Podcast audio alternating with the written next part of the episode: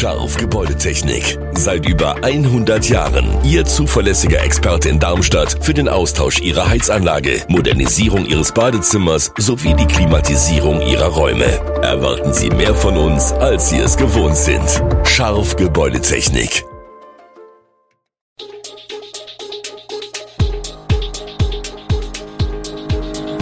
Gude, unser morgendliches News Update.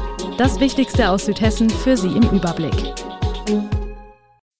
Guten Morgen aus Darmstadt an diesem 21. November. Neue Nibelungenhalle in Heppenheim eröffnet, Baustarttermin für Ortsumfahrung in Hahn und Klimawandel als Bedrohung für Bienen? Das und mehr hören Sie heute im Podcast. In Heppenheim ist die neue, 10 Millionen Euro teure Nibelungenhalle am Samstag den Bürgerinnen und Bürgern der Stadt übergeben worden. Das Stadtparlament hatte sich nach jahrzehntelanger Diskussion Anfang 2019 gegen eine millionenteure Sanierung der bestehenden Halle und für den Neubau ausgesprochen. 4,5 Millionen Euro stehen aus der Hessenkasse zur Verfügung, sind zum Teil aber noch nicht abgerufen, 5,5 Millionen Euro muss die Stadt selbst schultern. Vor allem Heppenheims Hand- und Basketballer, aber auch viele andere Vereine wie beispielsweise der Verein zur Bewegungsförderung, profitieren von der neuen Halle, die sich in drei Felder aufteilen lässt. Außerdem kann jetzt das Umkleidehaus im Stadion saniert und danach von den Vereinen genutzt werden. Der Darmstädter Bürgerhaushalt hat abgestimmt, ganz vorne liegt der Wunsch nach einer Toilette.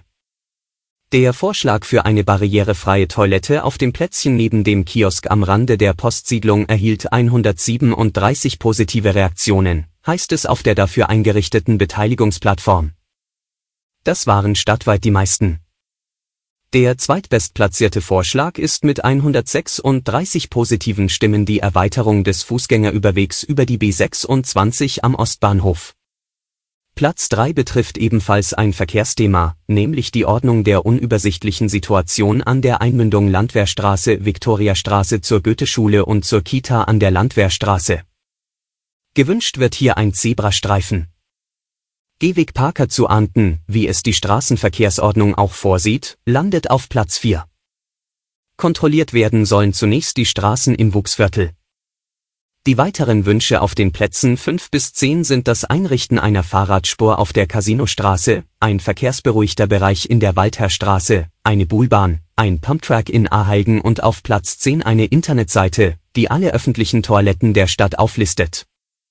Insgesamt sind 90 Ideen eingegangen. Nach zwei Jahren Corona-Pause herrscht im Fischbachtal wieder Vorweihnachtsstimmung, der Adventsmarkt kehrt zurück. Obwohl bis Ende Oktober weniger als ein Drittel der Aussteller ihr Kommen zugesagt hatten, sieht es jetzt gut aus, 51 Buden sind geplant. Die Marktleitung musste sogar einige Bewerber ablehnen. Neu zum Adventsmarkt Erstrahlen wird auch der historische Marstall, der während der Pandemie vom Land Hessen renoviert worden ist. Bei dem Markt werden Kunsthandwerker ihre Waren anbieten. Der Adventsmarkt findet am 25. November von 18 bis 22 Uhr, am 26. November von 15 bis 22 Uhr und am Sonntag 27. November von 12 bis 20 Uhr statt. Erfreuliche Nachrichten für die Anwohner in Hahn. Am 9. Dezember laden das Bundes- und das Hessische Verkehrsministerium zum Spatenstich der Umgehung der Bundesstraße 426 um den Oberramstädter Stadtteil ein. Mehrfach wurde der Baustart verschoben, zunächst angekündigt zu Beginn des Jahres, hatte Hessen Mobil nach dem Planfeststellungsbeschluss im Mai auf den Sommer und zuletzt auf November gehofft. Da es sich aber um einen langwierigen Prozess handelt, da die Bauarbeiten ausgeschrieben und vergeben werden müssen, konnte der Baubeginn nun auf Anfang Dezember festgesetzt werden, so Hessen Mobilsprecher Jochen Vogel. Die neue Ortsumgehung wird im Norden des Oberramstädter Stadtteils Hahn auf einer Länge von 1,8 Kilometern verlaufen.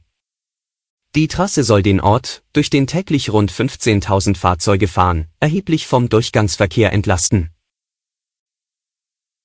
Die Erderwärmung ist zugleich positiv und negativ für die Bienen. Eigentlich sind Bienen für die Erderwärmung gut gewappnet. Sie haben hohe Temperaturtoleranzen und als Volk können sie gemeinsam die Temperatur in einem Bienenstock auf den Grad genau regulieren.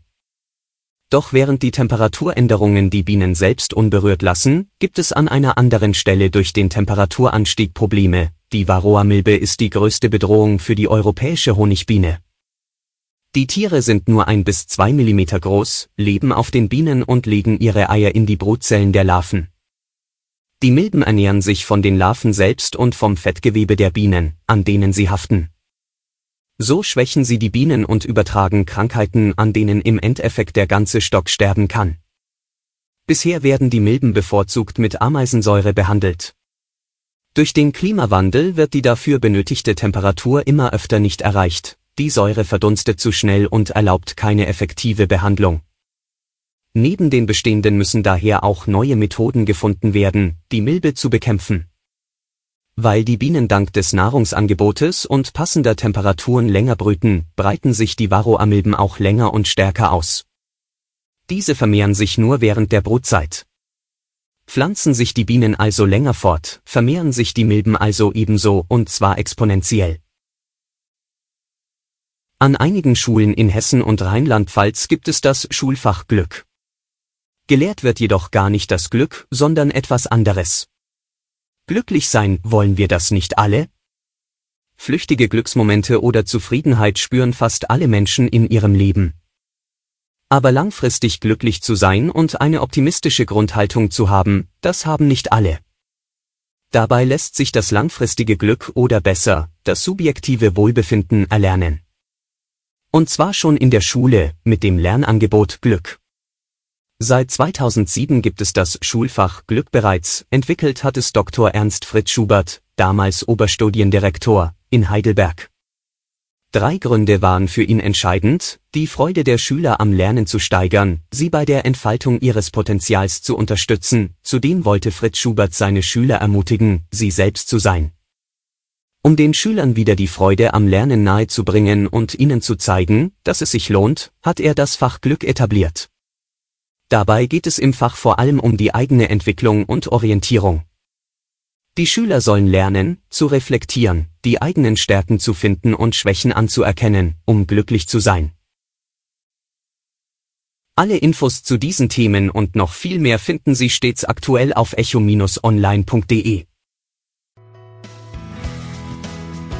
Gute Südhessen ist eine Produktion der VRM von Allgemeiner Zeitung, Wiesbadener Kurier, Echo Online und Mittelhessen.de. Redaktion und Produktion die NewsmanagerInnen der VRM. Ihr erreicht uns per Mail an audio.vrm.de.